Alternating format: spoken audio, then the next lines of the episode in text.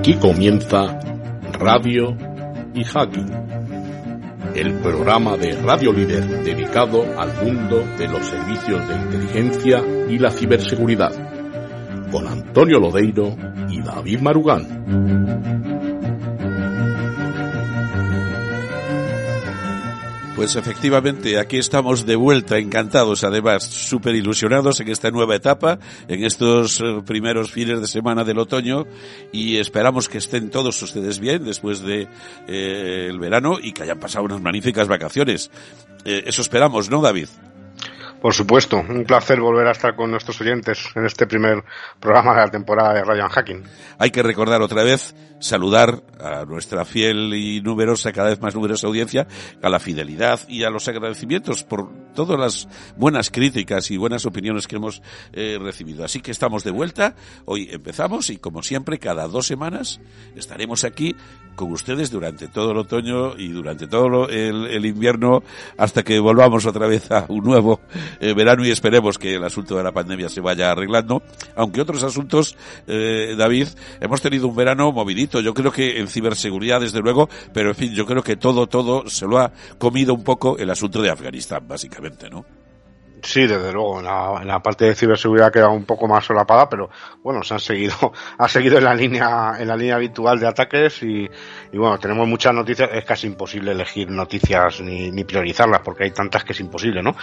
Pero, por ejemplo, aparte de lo de Afganistán, que, luego entraremos en ello, ¿no? Pues eh, podemos hablar del caso de la Diputación de Castellón, que en varios medios pues se ha publicado que sufrió un intento de estafa por Internet, en el que se intentó suplantar eh, eh, un, a a nivel de funcionariado, pues una eh, y, y, hacer que unos estafadores, bueno, pues pudieran hacerse pasar por funcionarios de la administración y solicitar que se les facilitase un documento XML que incluía número de cuenta y etcétera para, para hacer un pago fraudulento, para que les hicieran un, -huh. un pago, ¿no? Haciéndose pasar por, por la entidad legítima, ¿no? Y bueno, pues como siempre, pues se eh, hace un llamamiento a que bajo ningún concepto se den datos de tipo personal por internet y que, y que siempre pues que se reciban comunicaciones de este tipo a nivel interno, pues que, que se pongan en marcha un mecanismo de seguridad internos antes de, de, realizar cualquier cambio o dar información confidencial por un medio que no es el, el medio seguro o determinado en la política de seguridad. Básicamente por correo electrónico y teléfono, que, que es lo que eh, no es un procedimiento burocrático Eso. normal y habitual. Eh, evidentemente, no se puede pedir información de ese tipo, ¿no, David? Efectivamente. Lo que pasa que, bueno, ya sabemos que la ingeniería social en este caso hace milagros, ¿no? Y, y para, para desgracia de los usuarios. Efectivamente, cada vez más amenazados. Hoy tenemos un programa y súper interesante y muy cargado y además lleno, como siempre, con unos magníficos invitados. Vamos a hablar, como bien decía, como bien decía David, mucho de geopolítica y de Afganistán, por supuesto, y cómo queda el mundo después, 20 años después del 11S, eh, y además con una de las, yo creo que de las estrellas de, del análisis eh, eh, geopolítico españolas, que es el coronel en la reserva, el coronel retirado Pedro Baños, nada más y nada menos. Empezamos, yo creo que por todo lo alto, pero también con uno de los hackers más, más importantes y más reputados de eh, nuestro país, que es Simón Rosis, además, un buen amigo tuyo, ¿verdad, David? Sí, efectivamente, efectivamente. Pues vamos a hablar, vamos a hablar de todas estas cosas. Y eh, también eh, había otra noticia que a mí me ha llamado mucho la atención, pero eso te lo dejo a ti porque eres el que entiendes. Esa de la grave vulnerabilidad, leíamos tú y yo el uh, O-Day o el Zero Day en Windows, ¿no? Mm. Que está siendo explotada activamente para ataques dirigidos contra organizaciones, ¿no? Sí, ah, efectivamente. Bueno, esto es, es, común también que de vez en cuando pues nos tenemos una noticia del descubrimiento de un zero day. Para los oyentes que no sepan lo que, lo que es un zero day, es una, una amenaza, un, un, una vulnerabilidad que, que no era conocida hasta ese momento, ¿no? Entonces un zero day es algo que todavía no se conoce hasta que obviamente pues se revela por parte de los investigadores y entonces los fabricantes, en este caso Microsoft, pues eh, se tienen que encargar de parchear, por eso nosotros tenemos que instalar las, los updates, todos los parches de seguridad recomendados por el fabricante porque incluyen normalmente este tipo de correcciones a fallos de seguridad, ¿no? Que en este caso se encuentra en un componente de Microsoft Windows ah. eh, que se utiliza para renderizar contenido web, ¿no? Entonces, eh, bueno, pues falsificando un, un ActiveX, un control, ¿vale? Pues eh, podría hacer que pues, se podría fabricar un documento malicioso de Office que al renderizarse pues eh, pues se pudiera comprometer el equipo de la, de la persona que, que lo recibiese, que lo abriese, ¿no? O sea que se recomiendan, como en todos los casos, ¿no? Extremar las precauciones y no abrir nunca documentos de ningún tipo procedentes de fuentes en las que no en las que no confiamos, fuentes totalmente confirmadas y, y, utilizar pues los elementos EDRs, antivirus y todo, todo lo que esté al alcance de, como particular o como organización, ¿no? Para evitar que estos zero days puedan impactar porque son bastante peligrosos, ¿no? Al, ser de reciente descubrimiento en este caso, hasta que se parchen, hay una ventana de oportunidad para el atacante que puede, mm. puede comprometer. Efectivamente. Bueno, mucho cuidado con eso. Hoy precisamente con Simón Roses vamos a hablar de eh, nuestros móviles, en la herramienta más absolutamente generalizada de uso entre un consumidor habitual, un ciudadano normal y corriente como cualquiera de los otros, y los eh, peligros que pueden acechar, lo cual ya digo va a ser un problema. Eh, ya para cerrar, eh, vamos inmediatamente con Pedro Baños, seguro que todo el mundo lo está, lo está esperando, pero hay una noticia que a mí me ha llamado muchísimo la atención porque yo cuando me la leí pensé que estaba leyendo una especie de secuela de Teléfono Rojo Volamos hacia Moscú, ¿no? Porque desde luego me la tuve que leer dos veces para darme cuenta de que no estaba eh, alucinando. Yo creo que ya casi todo el mundo, pero eh, lo sabe, el jefe del Estado Mayor Conjunto de los Estados Unidos, Mark Miley, eh, pues el general de mayor rango, un general de cuatro estrellas, el de mayor rango ahora mismo en todo el ejército de los Estados Unidos y jefe del Estado Mayor Conjunto, principal asesor del presidente Biden en materia de seguridad y en materia militar, resulta que eh, era el, ocupaba el mismo puesto con Donald Trump. Y eh, el, el increíble, magnífico periodista que es Bob Woodward, recordarán el del Washington Post y el Watergate, que se ha hecho como decimos aquí en Galicia, acaba de sacar un libro que se llama Peril, Peligro, Robert Costa y Bob Woodward, en el que descubren y dicen que Mark Miley poco después de la derrota electoral de Trump, llamó, estaba tan preocupado por la salud mental de Trump que andaba pegando gritos por toda la Casa Blanca y amenazando a todo el mundo con, por haber perdido las elecciones y hablando de conspiraciones. Bueno, ya lo vimos y aquello desembocó desgraciadamente en el asalto al Capitolio. Pues bien, eh, de repente le llega al jefe del Estado Mayor Conjunto un informe de, que dice que la inteligencia china y el ejército chino tiene miedo de que a Trump se le vaya la pinza, y perdón por este lenguaje, y desencadene un ataque nuclear contra China. Y el general tuvo que llamar a su homólogo chino, a un teniente general, jefe del, del comité militar, del comité central del Partido Comunista Chino, y decirle, oye, mira, eh, colega, que no, que no vamos a atacarte.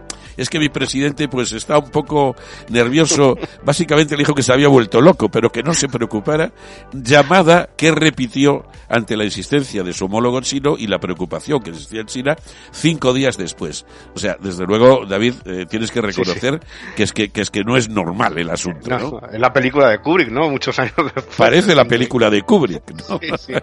sí la verdad supera la ficción, ¿eh? Bueno, pues eh, con esta introducción y ya digo, con lo ilusionados que estamos David y yo de volver con nuestros oyentes y de empezar con nuestro programa de radio y hacking, eh, nada, una pequeña ráfaga musical y vamos ya con nuestra primera conversación con eh, el coronel Pedro Baños.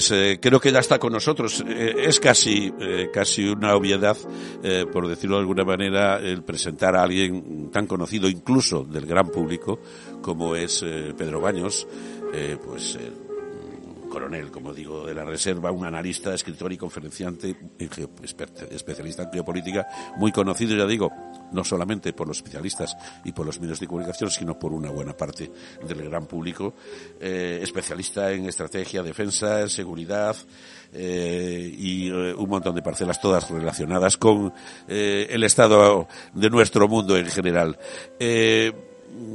Como digo, es lo suficientemente conocido, tiene una página que yo le recomiendo a nuestros oyentes que la consulten. Allí además está su currículum muchísimo más eh, extenso y verán ustedes pues la formación tan extraordinaria y el y la trayectoria tan excelente que tiene nuestro invitado de hoy don Pedro Baños. Qué tal muy buenos días. Pues buenos días encantado de estar en su programa y por supuesto encantado de estar con mi amigo David ¿Cómo no? Eh, amigos, ya a partir de hoy tiene un montón de ellos en, nuestro programa de Radio Hacking, en, Radio eh, eh, Líder. Mm, desde luego, yo creo que efectivamente, David, empieza tú, ábrete un poco el fuego, valga, valga la expresión, eh, pues y empezamos nuestra charla con Pedro Baños. Querido amigo, pues un honor, como siempre, y un placer tenerte aquí en Radio Hacking, que debo confesar que me ilusiona especialmente, ¿no? No solo por tu increíble experiencia y reputación en estas áreas, sino también por la amistad que nos une y, gracias a tu generosidad por, por darnos este, este tiempo, ¿no? Eh, para, para el programa. Y con tu permiso, eh, sin más dirección, te, te, te pregunto, eh, Pedro, eh, ¿cómo está el mundo 20 años después del 11, del 11S? ¿Cómo, ¿Cómo, lo ves?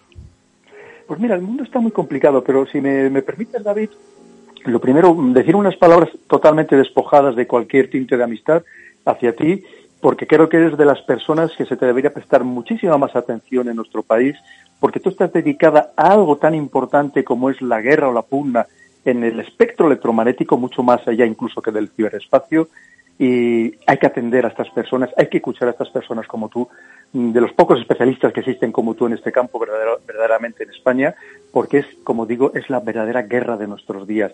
Y lo enlazo con tu pregunta, porque ahora mismo estamos en un enfrentamiento, cada vez vemos más acusado, más enconado, más agrio, entre Estados Unidos y China y ese enfrentamiento no se realiza, por lo menos de momento, de una manera convencional, con fuerzas militares tradicionales.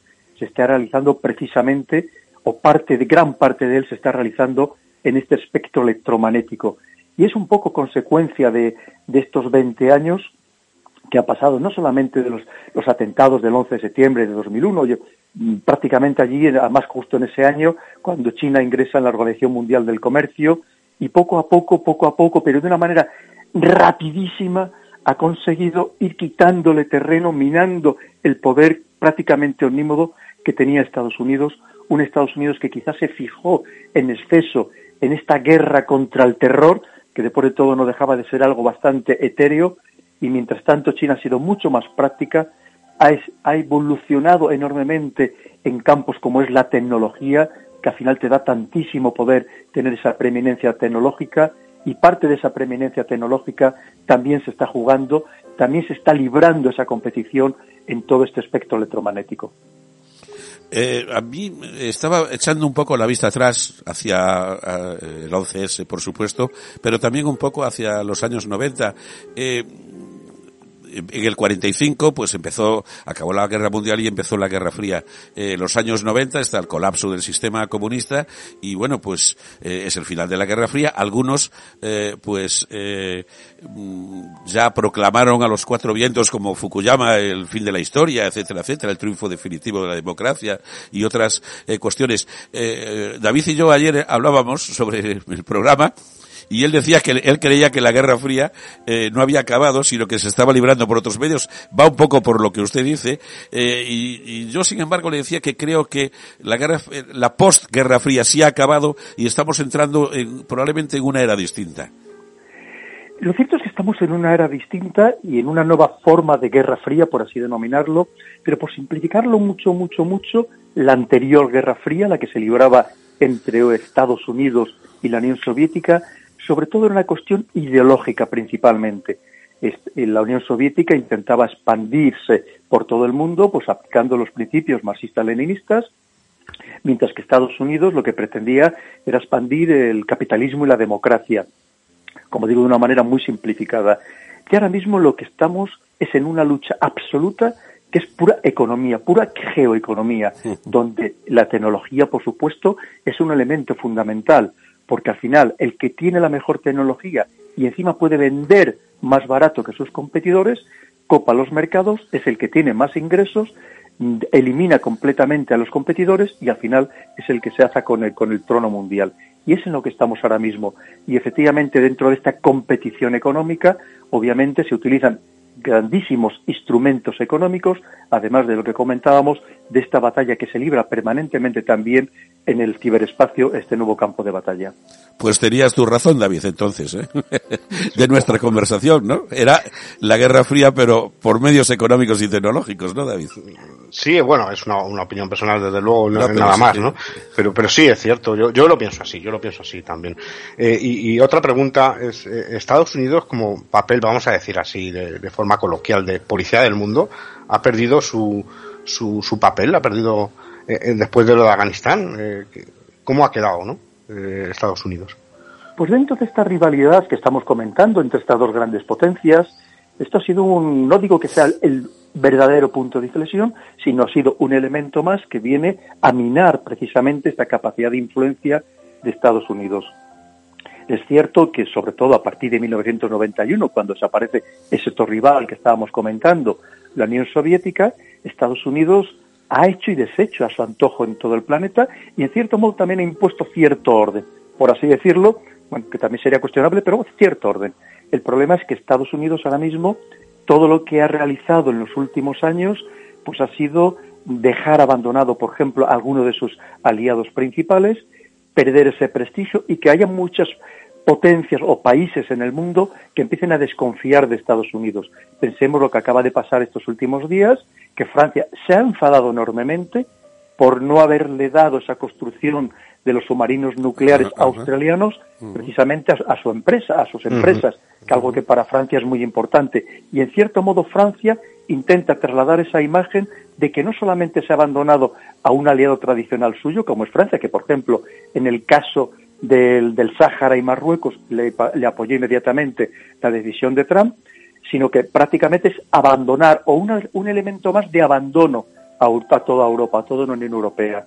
Y esto pues no deja de ser preocupante porque en cierto modo nos deja todavía desconcertados de quién va a ser a partir de ahora el que imponga un poco de orden o cómo se puede imponer el, orden en un mundo cada vez más competitivo, incluso me atrevo a decir, por lo menos desde el punto de vista económico y tecnológico, cada vez más agresivo.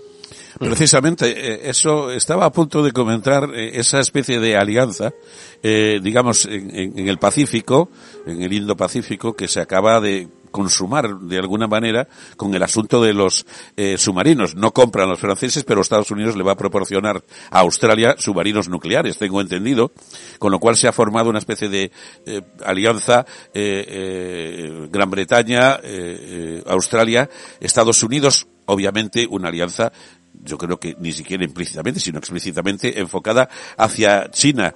Eh, eso nos lleva, ¿cómo, ¿cómo lo definiría usted? Eh, ¿Un mundo multilateral, un mundo de nuevos bloques? ¿Y qué definiría esos, esos bloques? ¿Más de uno, o más de dos, o más de tres? Eh, ¿Cómo sería exactamente la, situación ahora de los peones en el campo de, de juego o de batalla? Ahora mismo vivimos clarísimamente ya en un mundo bipolar. Ese mundo bipolar que comentábamos que ha, estado vigente hasta hace muy poco tiempo, ha desaparecido, porque ahora esa bipolaridad quien la dirigen es por un lado Estados Unidos y por otro China. Pero una China que está avanzando a pasos agigantados absolutamente en cualquier tema del que podamos hablar, sobre todo relacionados con la alta tecnología, la actual y la previsible en muy poco tiempo. Claro, Estados Unidos el problema que tiene ahora mismo es que no sabe cómo frenar cómo hacer frente a este empuje tan sumamente significativo, tan notable de China, y está buscando aliados allí donde puede. Obviamente, los primeros aliados que tiene que buscar es dentro de su, propia familia, por así decirlo. ¿Y quién es su propia familia? Este mundo anglosajón, básicamente, pues el Reino Unido, por supuesto que siempre va de la mano, siempre ha ido de la mano de Estados Unidos. No ha habido ninguna intervención militar desde la Segunda Guerra Mundial en la que haya participado Estados Unidos, que el Reino Unido no haya estado detrás, y luego por los otros grandes aliados, Australia, Nueva Zelanda y Canadá que son, de, hecho, ellos, estos cinco, sus servicios de inteligencia, ya forman desde hace mucho tiempo los famosos cinco ojos.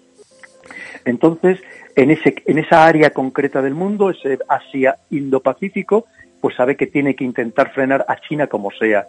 Y está intentando crear, pues esto que le podríamos llamar una mini OTAN, donde también tiene una gran influencia India, un aliado ahora mismo importante de Estados Unidos, entre otras cosas porque está enfrentado con Pakistán, que es aliado actualmente de China.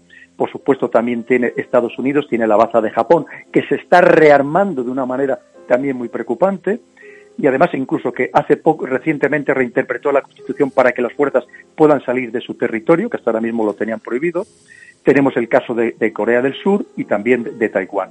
Y en este caso lo que pretenden es, fíjense, hemos hablado del aspecto militar, hemos hablado de los submarinos nucleares, pero yo creo que la esencia de esta, esta nueva asociación entre estos tres países, o digamos el refuerzo de la asociación entre estos tres países anglosajones, está más dirigida hacer frente a China desde el punto de vista tecnológico. Insistimos una vez más en ello, porque los acuerdos que quizá que no se le ha resaltado lo suficiente en las noticias es que cómo van a intentar a través de la inteligencia artificial, de la computación cuántica, evolucionar ellos también para impedir que China se apodere de estos campos que van a ser absolutamente fundamentales en muy corto plazo. Muy bien. Eh, volviendo un poco a Afganistán, Pedro, eh, ¿se puede decir que después de lo que ha ocurrido, de lo que hemos visto este verano, eh, Afganistán es un fracaso para Occidente? ¿Se puede considerar como tal?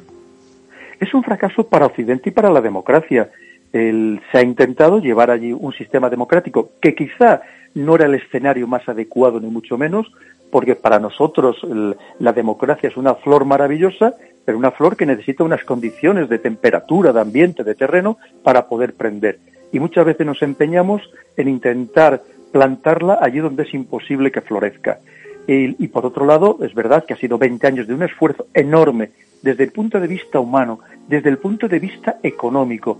Y esto obviamente nos perjudica o nos debilita como Occidente, como sistemas democráticos, estas democracias occidentales liberales, porque al final un sistema que no tiene nada que ver con nosotros, que es la antítesis de la democracia, pues vemos que otra vez se ha hecho con el poder en el país y que prácticamente hemos salido corriendo, porque lo cierto también hay que decir, David, que los países estaban muy cansados de participar en Afganistán y de hecho ya las últimas reuniones que había de la OTAN de hecho, ya desde el 1 de mayo ya se habían empezado a retirar prácticamente las fuerzas, incluso los contratistas, los 18.000 que había, ni más ni menos.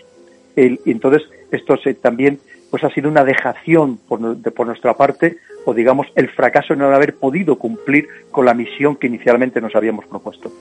Quizá, eh, Pedro, no hemos entendido la complejidad del país, las etnias, las tribus. Lo vemos como un país, como, como una entidad, pero realmente mucho más complejo, supongo, que todo esto, ¿no? El pueblo pastún, además, por ejemplo, se extiende por Pakistán también.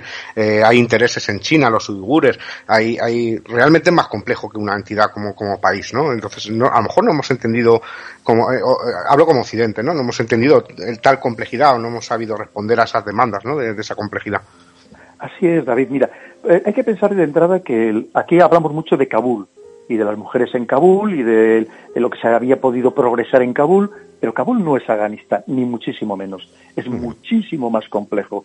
Si en Kabul puede haber entre 4 y 5 millones de personas, hay que pensar que estamos hablando de un país de, de, 30 a 32 millones de personas.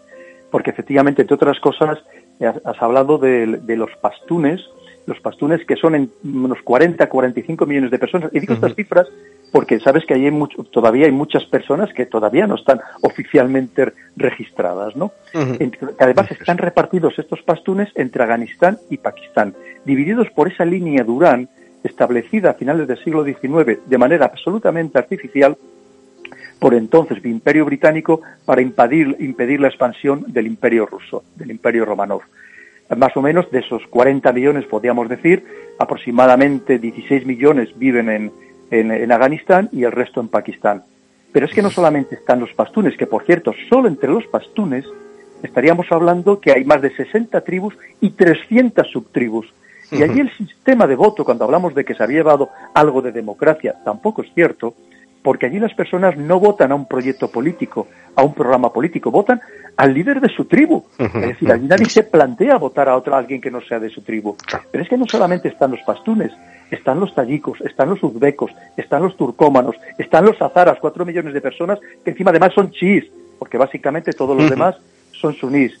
También había miles de cristianos, que por cierto, mm, prácticamente nadie ha hablado de, estos miles de cristianos, cuando además estaba prohibido en la constitución del gobierno anterior, no solo de los talibanes, estaba prohibido hacer, por ejemplo, el, que hubiera proselitismo cristiano, se, se mataba a, a, cualquiera que que se presumía que podía ser un, misionero cristiano y estaban prohibidas las iglesias cristianas, en un país que existen ni más ni menos que 65.000 mezquitas. Es decir, es un escenario tremendamente complejo que, el, que además sabemos que ellos, por su mentalidad, por ese código pastunwali que precisamente tienen los pastunes, donde ellos alaban al guerrero, al héroe, al, que engaña, al que engaña al extranjero, efectivamente la venganza, que es uno de los pilares de su vida, pues sabemos que, que durante cientos de años pues han sido totalmente ingobernables.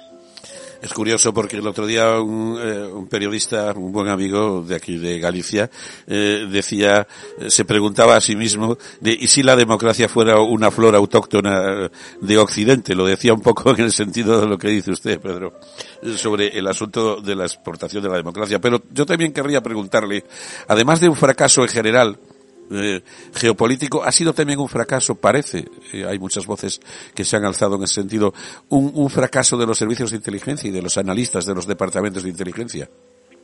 Mire, eso siempre es, el recurso fácil de... O es el, famoso chivo expiatorio de siempre. Ah, claro, de nuestros líderes políticos.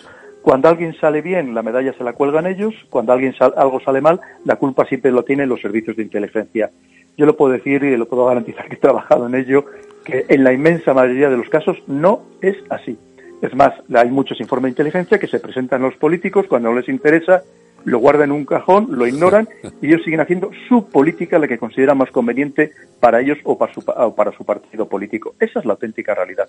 Mire, yo le puedo garantizar, como trabajé en ello con mucha intensidad en este tema, y, tuve acceso a mucha documentación que obviamente parte clasificada que no podré comentar nunca, pero le puedo garantizar que desde hacía más de 10 años había informes de los servicios de inteligencia que ya auguraban esta situación.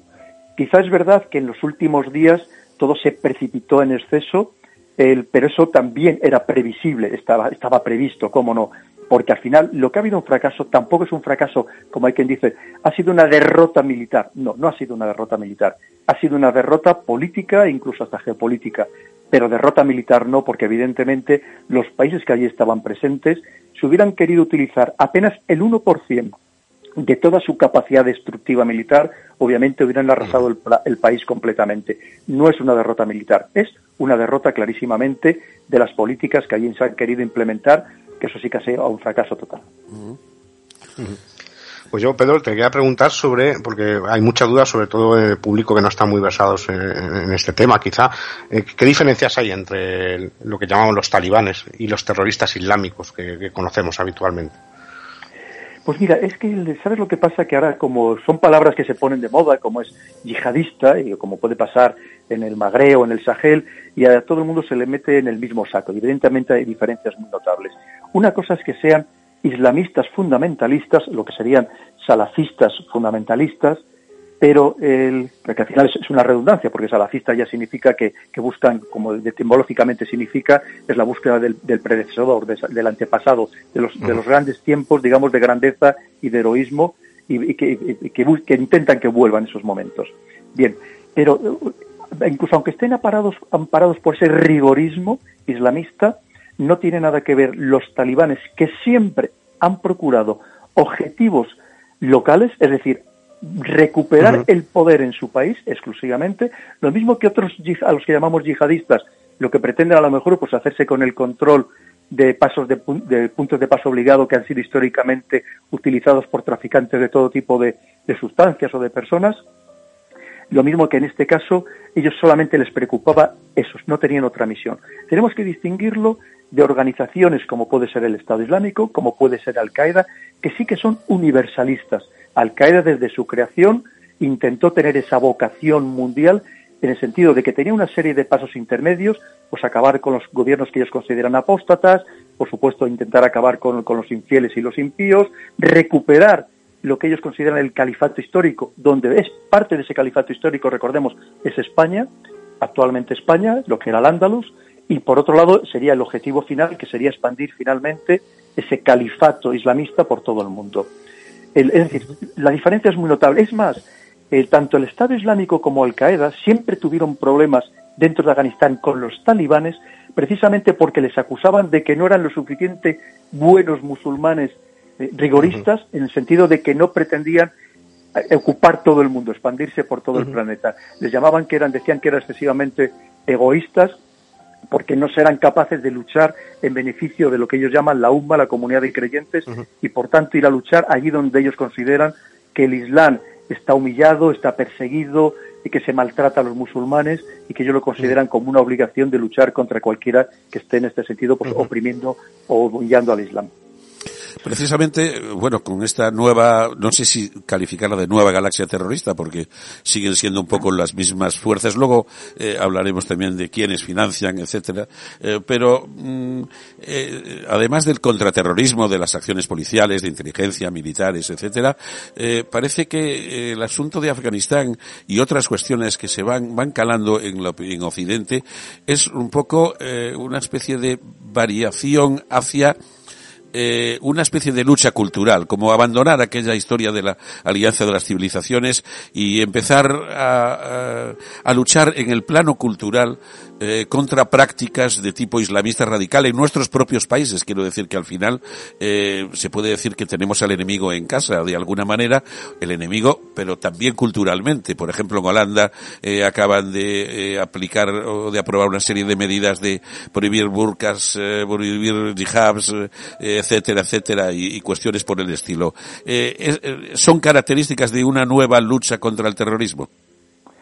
Pues sí, hay que pensar que al final las civilizaciones decimos que siempre fueron derribadas por los bárbaros, pero bárbaros que venían de fuera de las fronteras. Ahora nos podemos encontrar que alguna civilización pueda ser derribada por bárbaros que estén dentro de las fronteras.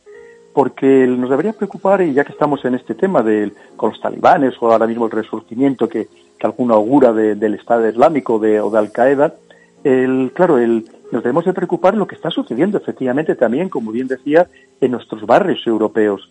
Barrios europeos donde en algunos de ellos, según todos los informes policiales y de los servicios de inteligencia, ya también se está aplicando una sharia, esa ley islámica, muy rigorista, donde se están practicando ablaciones, donde se cometen crímenes de honor contra las mujeres, incluso hay algunos informes que han salido, incluso en la empresa nacional recientemente durante este verano, que hablaban de que en Alemania podía haber hasta cinco muertes, cinco muertes probablemente mensualmente o incluso más de mujeres asesinadas en el ámbito precisamente de, estos muy, de esta área tan sumamente rigorista.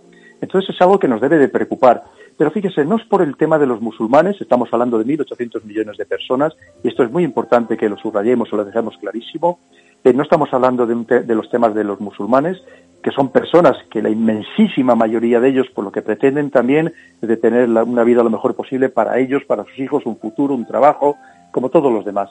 El problema son los que manejan los hilos de, este, de estos movimientos tan sumamente rigoristas y que convierten el Islam en mucho más que una religión para transformarlo en un proyecto político, en un proyecto de dominación social. Y es lo que tenemos que estar alertados. Y me da la sensación de que hay algunos de nuestros líderes que no han acabado de comprender esta complejidad de este mundo tan sumamente rigorista y que, por supuesto, nos puede acarrear muchos problemas. Una cosa, Pedro, que a mí me ha sorprendido mucho, de, bueno, me ha sorprendido eh, cuando lo vi en la, en la toma del aeropuerto de Kabul, eh, una unidad que se hacía llamar Badri 313, que es una especie de comando de fuerzas especiales y que yo he visto, me ha recordado un poco en su momento a Estado Islámico, como una especie de intento de, de, de imagen moderna, ¿no? De, de, ropa que obviamente se habían quedado de, la, de los militares que estaban ya en Afganistán, eh, ropa moderna, eh, eh, con visión nocturna, con radios con una serie de, de, cuestiones que, que no dan ya esa imagen que, que teníamos ¿no? históricamente, ¿no? De, de, pastores o de agricultores pastunes que, que, no tenían ninguna preparación o que, estaba, que estaban un poco anticuados, ¿no? Ahora parece que, no sé si es una operación de imagen o, o de, de, de, talibán o realmente eh, esto, es, esto es así. Pues mira, tiene muchas lecturas y además me alegro que porque hasta ahora no había comentado nada sobre este tema y es muy importante, David. Mira, lo primero, que estos nuevos talibanes han aprendido muy bien la lección. Vemos que algunos de ellos están muy bien formados, algunos eh, han aprendido idiomas y hemos visto cómo, cómo han llevado a cabo ruedas de prensa en varios idiomas. Están haciendo una campaña de publicidad excelente para ellos, esa es la realidad, es decir, muy buena pero que además nosotros se la estamos comprando, nuestros medios de comunicación se la están comprando también muchas veces de manera inocente. Entre otras cosas vemos lo activo que están en Twitter, por ejemplo, en las redes sociales, cosa que llama mucho la atención de por qué no sí. les han cerrado estas cuentas inmediatamente, ¿no? En fin, porque al final es algo, hay que pensar que son empresas privadas y que son empresas privadas que también viven de la, de la expectación que generan ciertas cuentas, obviamente. Pero luego, además de eso, fíjate, has hablado de la Brigada 313. En el Islam, todo tiene una grandísima simbología que el que no ha profundizado precisamente en sus significados no puede entender. El número 313 para ellos es un número sagrado, porque fue los combatientes que tuvo Mahoma en su primera batalla. Tú fíjate si es importante. Lo mismo que cuando Bin Laden lanzaba sus discursos al mundo desde una cueva, con ciertos gestos, ciertas posiciones, lo que estaba haciendo era imitar a Mahoma, porque Mahoma recibe las primeras revelaciones de Alá, las recibe también en una cueva y además se cree que lo hacía de una manera determinada. Todo tiene una gran simbología. Podríamos hablar de por qué el Estado Islámico se establece en Raqqa, lo que es por qué la primera revista del Estado Islámico se llamaba David. Es decir, todo, todo tiene una relación. El, el color verde, el, en fin, hasta por qué el animal sagrado es el gato. Te podría contar muchas historias, David, de esa simbología que nosotros. Y fíjate, eso fue uno de los errores que probablemente cometió en su momento la CIA, porque los que había no estaban probablemente suficientemente versados en general en el Islam. Muchos de ellos eh, se, cree que eran, pues eso, personas wasp, blancos, anglosajones, protestantes y la mayoría hombres, que no estaban suficientemente inmersos en esa simbología del Islam y llegaron a cometer muchos errores porque no supieron interpretar los mensajes que precisamente lanzaba Al Qaeda. Sí, sí. Sí, según creo, de hecho, es una de las pocas batallas que describe el Corán, si no estoy equivocado. Sí, claro, efectivamente. Es que, mira, el, ya digo que es que tiene muchísima simbología, todo, absolutamente todo. Fíjate que, por ejemplo, en Afganistán los occidentales cometieron graves errores. Una de las mayores manifestaciones que hubo fue cuando en una prisión entraron fuerzas estadounidenses y empezaron, a, incluso hojas sueltas del Corán y Coranes enteros, los sacaron a una pira y los quemaron. Para un musulmán, esa es la mayor de las ofensas que le puedes, que puedes cometer, porque el, el Corán es la palabra de Dios, es decir, es la revelación de Alá directamente a Mahoma que luego es transcrito porque Mahoma era analfabeto por sus seguidores, pero es, cada una de las palabras es la palabra de Alá. Y de hecho, el Corán tiene que estar siempre encima de cualquier otro objeto material, porque si no es una ofensa. Fíjate, algo que a nosotros se nos escapa, y más en nuestro mundo, que la religión ya es algo tan relativo, incluso casi ignorada para muchísima gente, digo en el mundo occidental, en Europa, pero que para muchas otras personas en el mundo, para miles de personas en el mundo, o sea, perdón, para miles de millones de personas en el mundo, es el pilar fundamental de su vida. Y si no entendemos esto, los equivocados somos nosotros clarísimamente. Pues eh, podríamos estar así, eh, pues yo creo que toda la tarde y con el mismo nivel de interés, pero ya se nos está eh, acabando el tiempo, así que un par de preguntas, Pedro, y desde luego te agradecemos muchísimo eh, eh tu tiempo y, y, la atención que nos has dispensado. Eh, a mí como europeo me preocupa el futuro de Europa, el que yo creo que es para mí como dentro del concierto mundial como ciudadano como una especie de paraíso en la tierra por muchos por muchos aspectos. ¿Cuál es el papel de Europa? ¿Cuál debería ser el papel de Europa en todo este concierto global tan cambiante y tan crítico ahora mismo?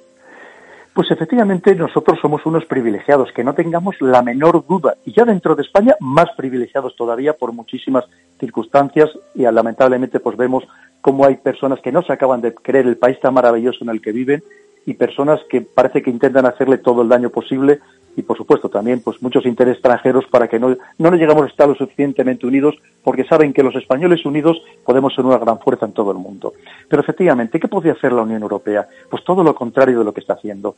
Yo creo que habría que aprovechar estos momentos de crisis, todo lo que ha significado y va a seguir significando todavía esta debilidad que nos ha generado la, la COVID-19 para precisamente coger más fuerza, reformarnos, potenciarnos y lamentablemente estamos viendo que no está así. Estamos hablando que se está, se está comentando en estos días de expulsar o de que se va de la Unión Europea Hungría, Polonia, se acaba de ir el Reino Unido con el significado que tenía, evidentemente. Estamos hablando de la quinta o sexta potencia económica mundial, la segunda de la Unión Europea, con toda la fuerza que tiene todavía, sus servicios de inteligencia, que tiene armamento nuclear, en fin y luego al mismo tiempo estamos viendo que somos incapaces de ponernos de acuerdo incluso para los temas más sensibles, más importantes. Cuando aquí se empezó a hablar de traer a, un número importante de refugiados afganos, que vemos que no se ha producido, yo dije desde el primer momento es que no se va a producir. Estoy seguro de que hay países del norte y del centro de Europa que se van a negar en redondo a admitir, como así sucedido posteriormente, a admitir a ningún refugiado afgano.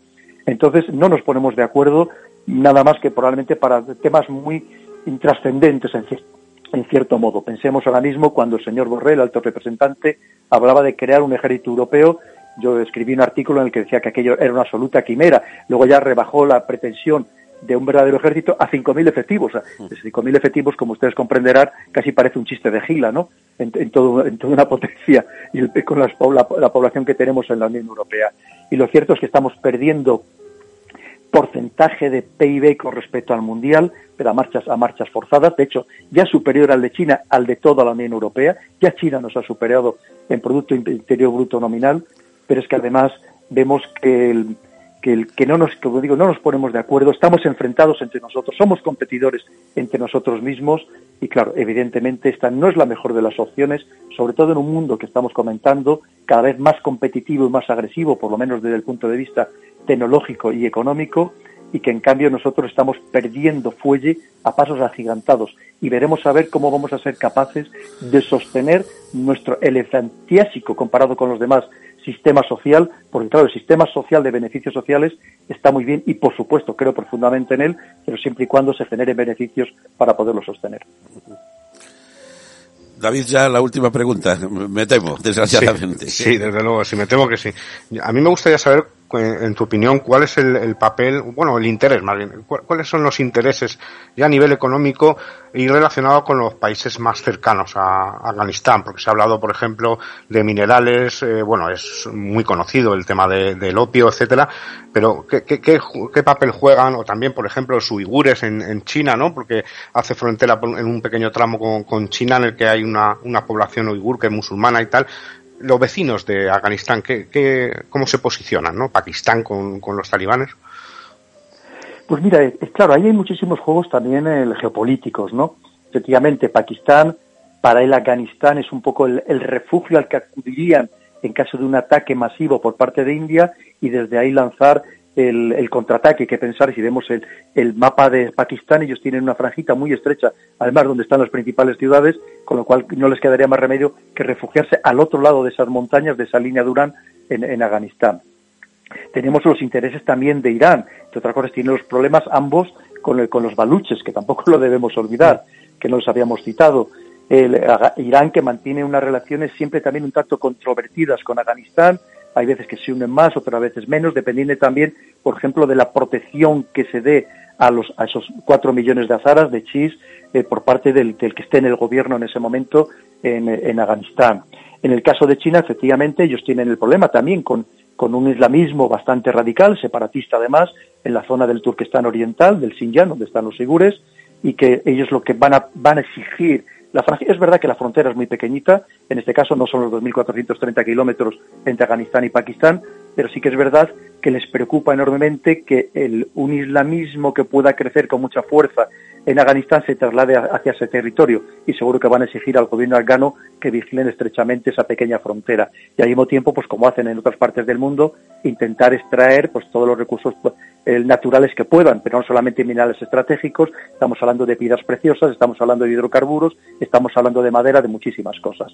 incluso no, no se ha mencionado mucho los trazados que estaban previstos y los previsibles de gasoductos y oleoductos desde el TAPI viniendo de Turmequistán, pasando por Afganistán y pasando por Pakistán y llegar hasta India, pero también el que se espera o que tendría interés el Irán precisamente para llevar también a través de, Afganistán pues todos sus recursos de hidrocarburos hacia China. Y por aparte de Rusia, ya por no extenderme mucho más, evidentemente, pues sobre todo que también que se, que también tiene sus problemas, por supuesto, con, con islamistas, pues que tampoco Afganistán suponga un caldo de cultivo o una, base de entrenamiento para islamistas que pudieran actuar atravesando Asia Central en su territorio. Y al mismo tiempo para Rusia, en cierto modo, es un poco devolverle la bofetada a Estados Unidos pensando que ellos tuvieron que salirse de Afganistán en el año 1989 por la ayuda que había proporcionado en ese, momento Estados Unidos a los mujahidines, que eran los que luchaban contra los soviéticos que habían entrado en el país. Eh, como digo, y es una pena pues que no podamos seguir, pero eh, Pedro, eh, le agradecemos muchísimo, como digo, su tiempo y su disposición y desde luego, casi como una súplica, esperemos que en un tiempo prudencial, pero que esperaremos con interés, vuelva a estar aquí con, con David y conmigo y con nuestros oyentes. Un fuerte abrazo y muchísimas gracias, Pedro Baños. Pues muchísimas gracias a ustedes como les decía, el, yo para los buenos amigos y para personas que creo que, una vez más, que se les debe bastante importancia, personas en las que creo profundamente en sus conocimientos y además en la defensa que hacen siempre del bienestar de los españoles y de España, como es el caso de David, pues siempre me van a tener a su disposición y no dejará de encontrar siempre un hueco para ustedes. Muchísimas gracias, Pedro. Ha sido un, todo un placer tenerte, como siempre. Un abrazo muy pues fuerte. un abrazo para los dos. Muchas gracias, David. Bueno, pues qué, maravillosa conversación, ¿verdad, David? ¿Cuánto hemos aprendido, con qué claridad se expresa eh, nuestro ya buen amigo eh, Pedro Baños? Vamos con un poquito de publicidad, si te parece, y ya continuamos. Está, hay una noticia que acabo de leer. Eh, antes hablábamos de las cuentas y de las empresas, pues Google y Apple.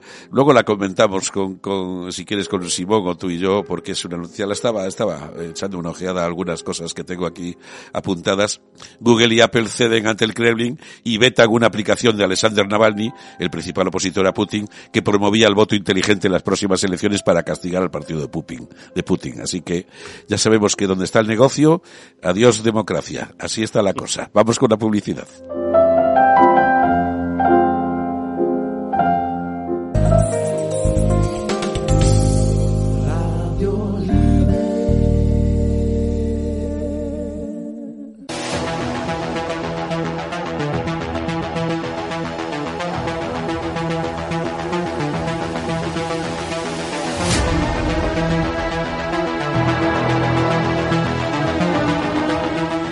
Pues eh, después de la conversación con Pedro Baños, eh, nos pasamos a nuestros habituales, eh, a nuestro habitual espacio, la otra de las columnas vertebrales de radio y hacking, sobre ciberseguridad. En este caso, como decíamos, Simón Roses va a estar con nosotros, va a charlar con nosotros, ya lo, tenemos a la escucha.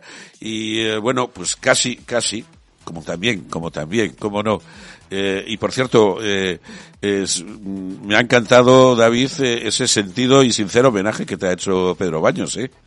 Sí, es un, honor. Cuando lo ha dicho, por algo será. ¿Yo qué quiere que te diga? Bueno. Bueno, yo también tengo muy buena opinión, que lo sepas, ¿eh? lo agradezco, lo agradezco. Pues casi como también es amigo tuyo y además entra de lleno en, tu terreno, también otra otra luminaria también de, de la ciberseguridad eh, en, en, España, en España y, y, mucho más allá de nuestro país. Simón Roses, preséntalo tú. Bueno, pues Simón Roses es licenciado en informática por la Universidad de Suffolk en, en Boston, tiene un posgrado en Harvard eh, un MBA en el Instituto de Empresa, es, eh, su fundador y CEO de Bullnex. Anteriormente trabajó para empresas como Microsoft, ha creado y colaborado en muchos proyectos de código abierto y de seguridad como Pantera, Leap Exploit y bueno, ha participado en publicar avisos de seguridad de conocidos productos. También fue becado por ADARPA, la Agencia de Proyectos de Investigaciones Avanzados de Defensa de Estados Unidos, y es un ponente habitual y por eso le conozco además hace años en eventos del sector de la seguridad, pues como Black Hat, DEFCON, eh, un montón de, eventos relacionados con la, con la ciberseguridad. Y nada, pues un placer, por supuesto, tener un, invitado tan excepcional. Simón. Sí, hola, buenos días. buenos días, Simón. Bueno, pues muchas gracias por invitarme, un placer estar aquí con vosotros. Bueno, aunque, aunque eres un experto en muchos hábitos de la ciberseguridad, y en análisis de malware sobre, todo. Eh, hoy queríamos hablar contigo sobre la seguridad en móviles que bueno, seguramente que a los oyentes les interesará mucho eh, este tema, si te parece, ¿no? Entonces, ante el enorme crecimiento del parque de smartphone a nivel mundial desde hace muchos años, la seguridad de estos dispositivos parece que es primordial, ¿no? Entonces, mucha gente se pregunta, iOS, Android, ¿qué hay de cierto en que en algunos sistemas operativos de móviles sean más seguros que otros, como pasa en los PCs, por ejemplo, ¿deberían las empresas usar un terminal diferente en función de ciertos requisitos de seguridad, usar MDMs, un poco cuál es tu opinión sobre la elección de dispositivos y de sistemas operativos. Sí. Bueno, sí, es cierto que el tema de los móviles, pues eso preocupa, ¿no? ya, porque yo siempre lo, yo, yo hablo mucho sobre seguridad de móviles también, doy formación y hago muchos servicios con clientes, entonces es un tema que pues que estoy muy metido obviamente. Entonces el tema de los móviles, yo siempre hablo con la gente que hay, que hay que cambiar un poco la idea, ya no es un teléfono, eh, es como el anuncio que hace Apple ahora de los relojes, ¿no? Que, que hacen mil cosas y luego al final, al final del anuncio te dice, y también da la hora. Pues tu teléfono ya es lo mismo. Tu teléfono hace ya mil cosas y también te permite llamar o recibir llamadas. Pero ya prácticamente es lo de menos. Yo casi no lo utilizo, bueno, lo utilizo muy poco para llamar, pero lo utilizo diariamente o constantemente, ¿no? Y como muchos. Bueno, entonces la seguridad obviamente es fundamental. Ya es un dispositivo que tenemos encima eh, constantemente y mucha gente lo deja encendido 24 por 7 ni tu ordenador está encendido tanto tiempo. Ni siquiera tiene tanta información sobre ti en, tu teléfono. O sea, tu teléfono ya se ha convertido el, el dispositivo principal de, las personas, ¿no? Y eso hay que protegerlo. Entonces, obviamente, pues ahí entra un tema. Ahora, hoy en día, eh, tenemos Android eh, de Google y iPhone de, Apple, que son las dos plataformas principales. Hay más. Bueno, Microsoft ya con su plataforma ha desistido, ha desaparecido. Y luego hay más jugadores que están intentando sacar otros teléfonos. Pero bueno, hay, hay, hay muchos más, pero bueno, nos quedamos con esos dos porque al final son los que lideran el mercado. En tema de seguridad, bueno, pues están los dos mejorando bastantemente. Siempre había una percepción de que Apple eh, era más segura eh, y, durante una temporada a lo mejor lo fue, pero hoy en día ya no lo es. Ahora, por ejemplo, muchas veces a veces la gente se va un poco de sorpresa. Las últimas versiones de Google, por ejemplo, son más seguras. Lo que quiere decir es que han hecho un esfuerzo bastante, Google ha hecho un esfuerzo bastante más grande a nivel de ingeniería para que su plataforma sea, sea segura. Lo que pasa, por ejemplo, la percepción que tiene mucha gente con el tema de Google, eh, o con Android, mejor dicho, es que es una plataforma más abierta, y eso es verdad. Te permite instalar aplicaciones donde, tú quieras, y eso también está muy bien, porque así te da esa libertad. En Apple, básicamente, Apple te dice lo que tienes que hacer en tu teléfono, y, dice qué aplicaciones puedes instalar y qué no. Entonces te limita. Eh, pero entonces, claro, por esa sensación de que te limitan, pues hay como una, hay una percepción de que la plataforma es más segura, pero ya hoy en día eso ha cambiado. Eh, eh, Simón, normalmente yo como yo como lego en la materia, pues siempre ando con mis dispositivos para arriba y para abajo, sin preocuparme demasiado de las eh, eh amenazas eh, que pueden sobrevolar eh, las cosas que yo utilizo. ¿Cuáles son las más habituales? ¿Cuáles son las amenazas más habituales para nuestros dispositivos móviles? Pues sí, en los, en los, en los, en los sistemas, en los, en los, teléfonos móviles, pues ya nos tenemos ahí un, bastantes amenazas, ¿no? Tenemos ya amenazas de eh, a diferentes niveles, digamos, por ejemplo, pues ya de, tu dispositivo cuando tú navegas por internet o recibes tú un SMS o mensaje de WhatsApp, pues ahí te pueden entrar, por ejemplo, ingeniería social, ¿no? Que, recibes un correo eh, que te dice pincha aquí o recibes un SMS o recibes un mensaje por WhatsApp que te da una URL para que pinches.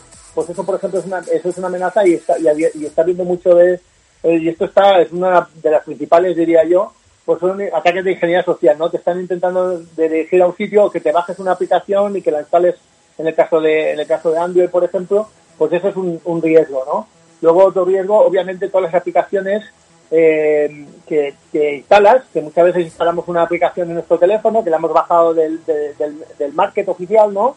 Pero esta aplicación pues recolecta más información de la que debería. Y esto es esto está pasando, vamos, con todo tipo de aplicaciones. Muchas veces, muchas veces se hace a propósito, que recogen más información eh, por diferentes motivos, pues luego para venderla o, usos maliciosos, o simplemente se ha desarrollado eh, de una forma incorrecta, que eh, los programadores no lo han pensado y han recogido más información de lo que debían, ¿no? O sea que eso también, el tema de las aplicaciones que recojan más información, obviamente eso es un tema eh, muy serio y que está pasando con muchas o con demasiadas aplicaciones. Luego también el tema, de, siempre hablamos mucho de, de las wifi públicas, de dónde nos, dónde nos conectamos.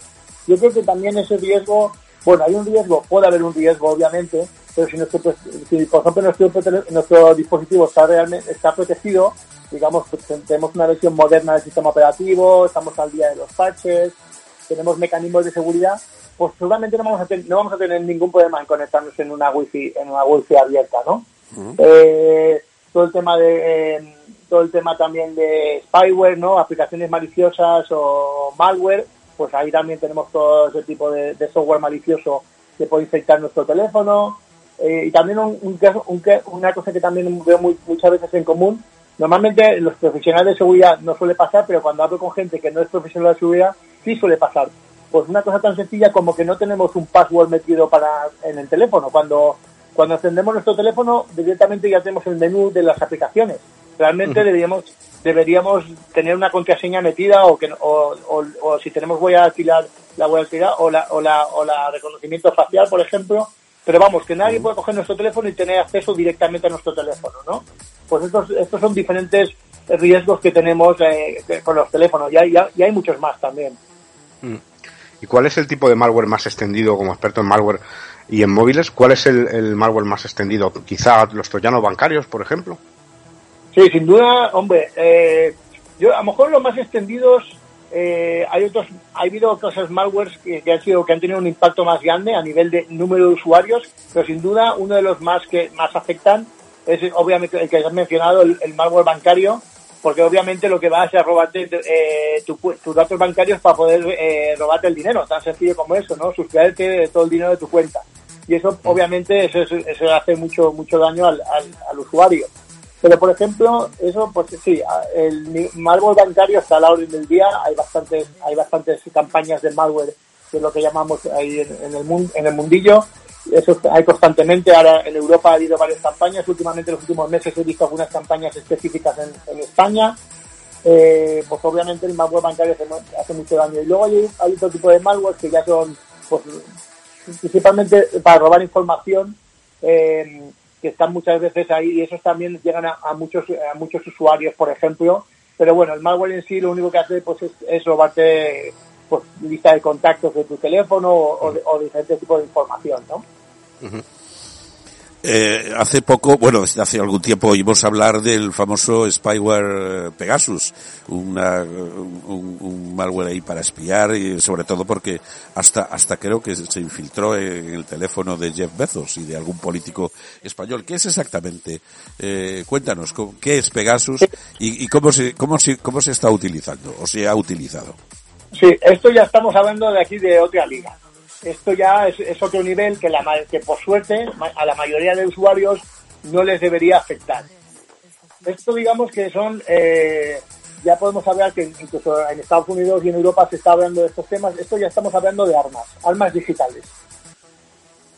entonces esto es software que se diseña, es un software de espionaje, que son hay diferentes empresas eh, eh, en Europa, en Estados Unidos, en Asia, que fabrican ese tipo de software y está pensado de software de, espionaje. Eh, entonces normalmente se, pues, se vende a fuerzas y cuerpos de seguridad del Estado, a, a, agencias de inteligencia, eh, pues, para perseguir criminales, para perseguir terroristas, todo este tipo de, de, acciones, ¿no? Lo que pasa sí que es cierto que se, pues se ha, se ha, se ha pillado que o sea, ha habido varios casos y por eso ha saltado mucho en los medios este tipo de software pues que se ha utilizado para otros fines, pues para perseguir a, tus rivales políticos, o para espionar a otra persona, etcétera. Entonces ahí se supone que este software está controlado, pero eh, ya, visto, ya se ha visto varios casos que no que no, que no esto no es lo que está pasando.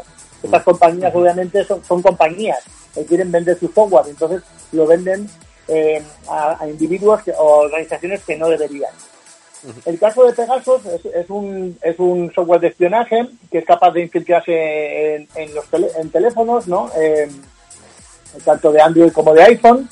Utiliza vulnerabilidades, lo que, lo que, lo que quiere decir esto es que explota, explota vulnerabilidades en el teléfono y entonces es capaz de, eh, instalarse en, un teléfono, a lo mejor ni siquiera el usuario se da cuenta o pincha en un link y no se da cuenta y, y, simplemente pinchando en ese link se le instala, se le instala el software en su teléfono y ya ese, ese, ese software le permite eh, un control total del teléfono a un, a, un de, forma remota. Entonces, quien, quien, esté operando ese software ya tiene control total de tu, de tu teléfono y a lo mejor el usuario ni, ni lo sabe.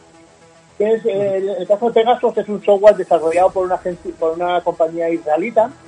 Eh, que pues esta compañía ya iba operando años. O sea, por ejemplo, en el caso de Pegasus, yo, personalmente hace ya bastantes años que conozco. Lo que pasa es cierto que ha saltado en los medios, ya saltó hace años, pero últimamente ha vuelto a saltar porque ahí pues se ha descubierto en varios políticos. También en España ha habido varios políticos supuestamente que, que, han sido comprometidos por el software Pegaso.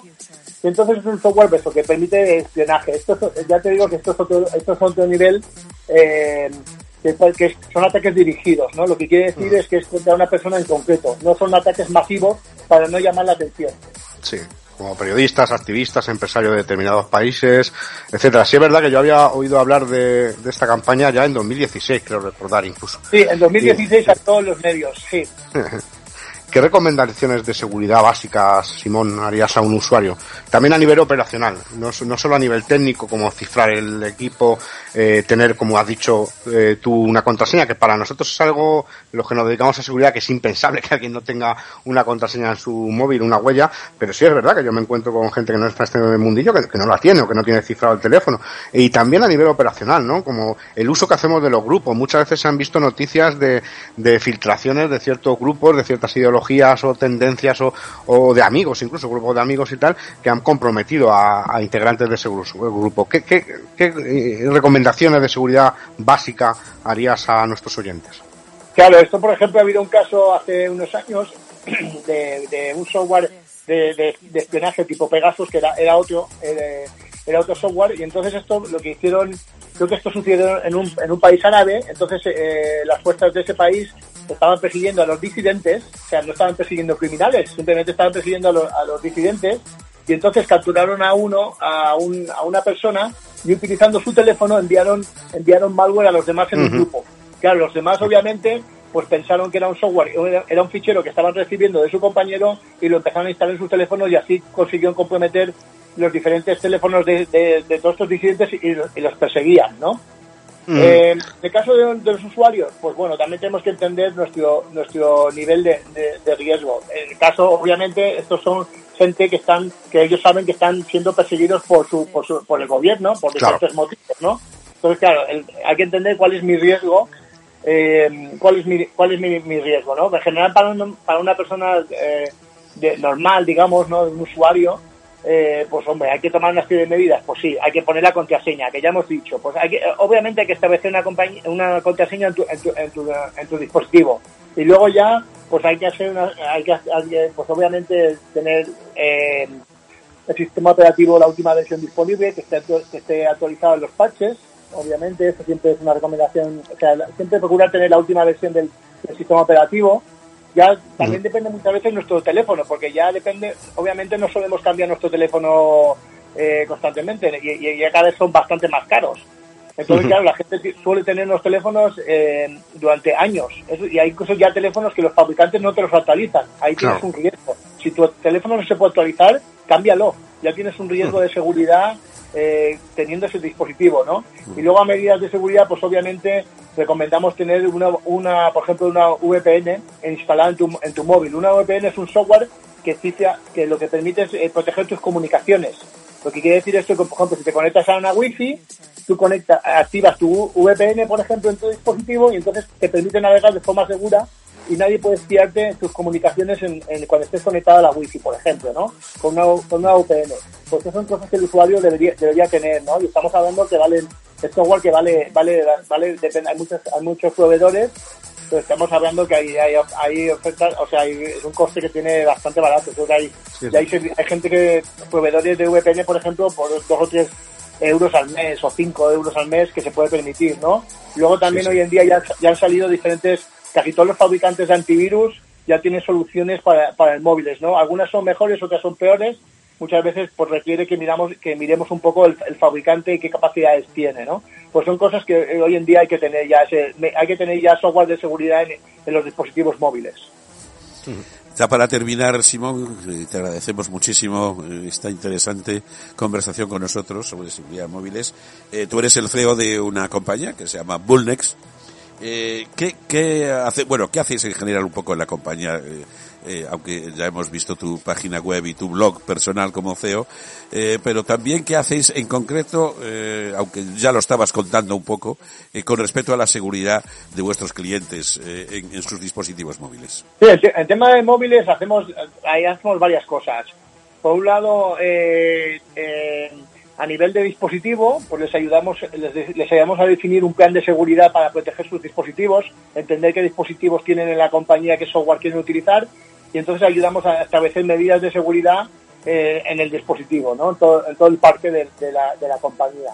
Luego, en el caso que, las compañías desarrollen aplicaciones móviles, pues ahí también tenemos una serie de servicios donde les ayudamos, donde podemos hacer auditorías de esas aplicaciones, podemos analizar el código buscando vulnerabilidades, a fin de que cuando ese software lo publiquen no, no, tenga vulnerabilidades. Eso por un lado, ¿no? Entonces, eso son la gama de servicios que tenemos. Luego también tenemos formación en temas de móviles, pues desde, pues también ahí ayudamos ahí, también damos formación a los cuerpos de seguridad del Estado y a empresas en temas de seguridad de móviles, también todo el tema de desarrollo seguro de aplicaciones.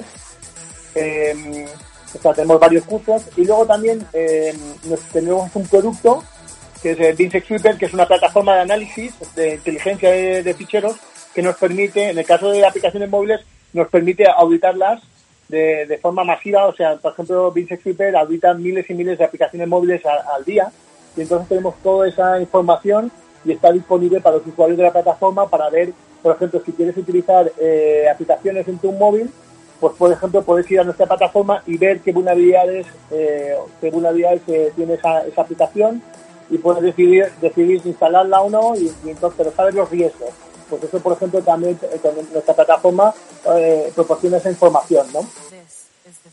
Entonces tenemos toda esta línea de, de servicios para ayudar a las compañías a, a proteger sus dispositivos móviles. Pues eh, hasta aquí nuestro tiempo contigo, Simón. Eh, como siempre, muchísimas gracias, Simón Roses, el CEO de la compañía Bullnex y desde luego una persona con la que sin duda volveremos a hablar en un tiempo no muy lejano eh, por sus grandes conocimientos sobre este sector. Gracias y un abrazo muy fuerte, Simón. Muchas gracias a vosotros. Muchas gracias, Simón. Nada, un placer. Bueno, pues... Pues ya enfilamos la recta final, eh, si te parece, David, que ya llevamos aquí, eh, bueno, buen recorrido, intenso como siempre. Sí, primer programa de temporada muy intenso. Ha sido, ha sido, bueno, muy bien, muy bien.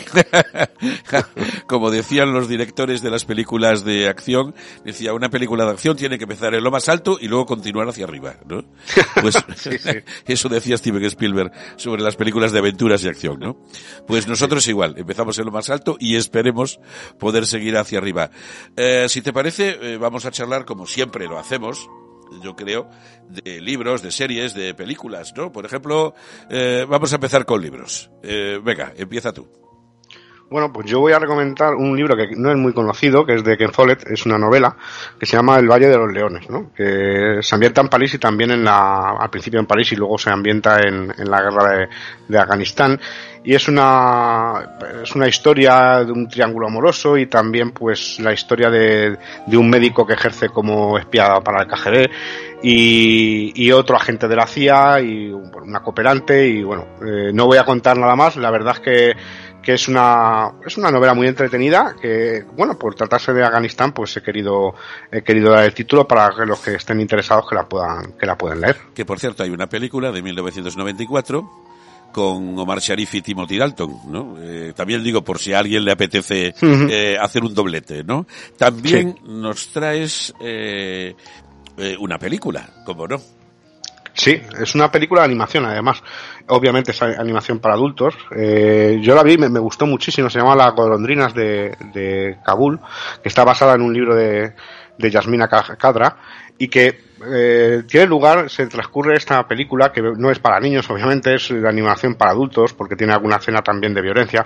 Eh, transcurre el verano de en un verano de 1998 y es una ciudad prácticamente ruinas, en, eh, ocupada por los talibanes. Entonces hay una pareja que está de enamorados, que, bueno, pues eh, pese a vivir en ese ambiente, pues van sobreviviendo como pueden y, bueno, pues eh, pasa, ocurre una cosa y se tuerce todo y es la historia de una pareja que abraza las ideas más liberales de Occidente y también de otra pareja más conservadora, pero que tiene, tiene una historia detrás de amor y también de, de esperanza, ¿no? En, en, esta guerra muy, muy bonita.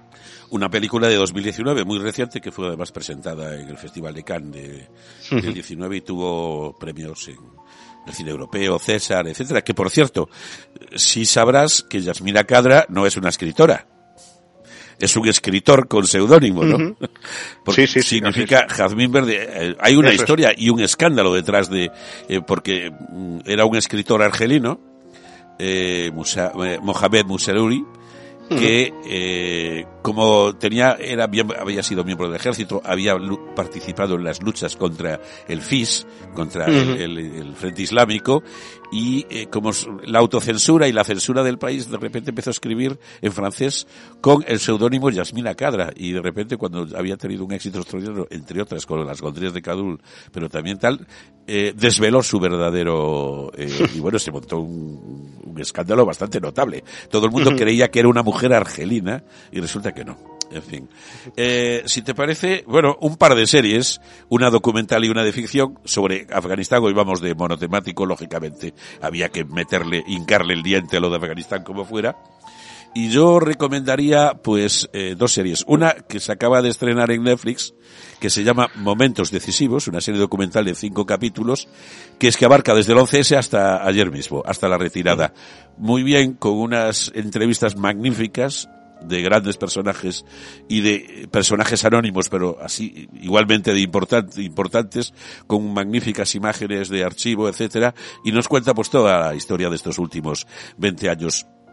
Y también se me ocurrió esto es ficción pura y dura, pero muy interesante. La última temporada de la famosísima Homeland, ¿no? La serie de, de la gente Carrie Matheson y eh, Carrie Matheson y, y, el Saúl, Saúl no me acuerdo, Saúl Goodman o Saúl, el, el, el, jefe de, el jefe de la CIA que es su jefe. Y la última temporada es precisamente, es antes de lo que eh, es entre lo de Doha, que no hemos hablado de la traición o la rendición de Doha, ¿no? Eso no hemos hablado hoy. Mm. Es una especie de, eh, la temporada transcurre en unas hipotéticas negociaciones eh, a tres bandas en Estados eh, en, en, Pakistán entre Estados Unidos los talibanes y el propio Pakistán malmetiendo como siempre eh, por supuesto los servicios secretos pakistaníes y ya no cuento más porque es muy interesante y yo creo que es pues las eh, explica muy bien las diferentes facciones como bien explicaba Pedro Bayos de los eh, de los pastunes los tallicos etcétera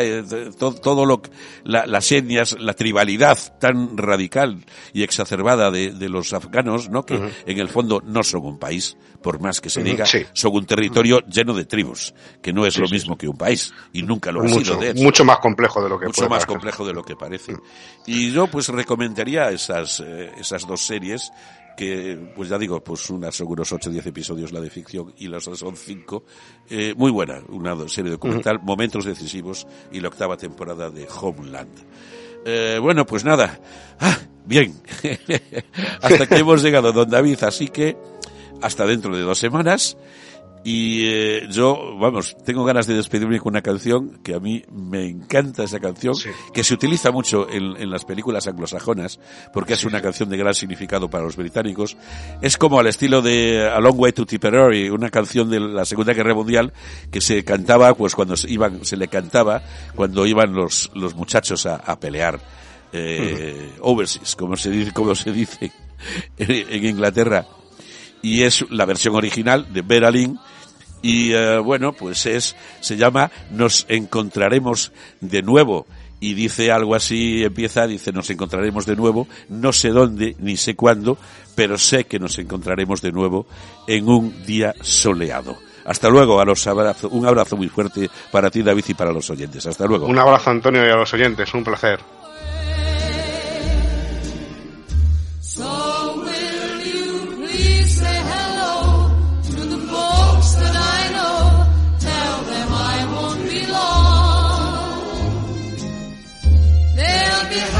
to know there is a use for me go.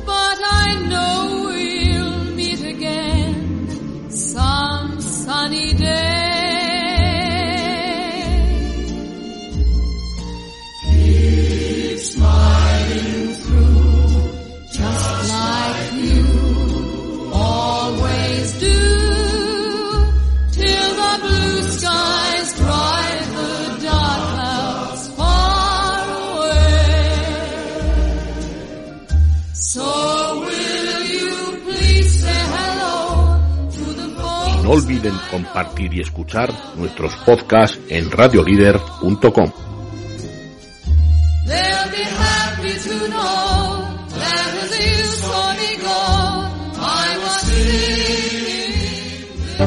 El email, acceder. Uf, la factura de José. ¿Gran promoción?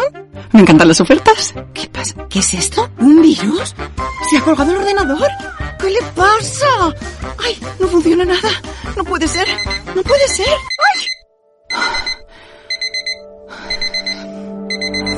Despierta, no conviertas la tecnología en tu peor pesadilla. Protege tu empresa. Perseus y RC Abogados, especialistas en delitos informáticos. 661 09 91 22. Perseus y rcabogados.com.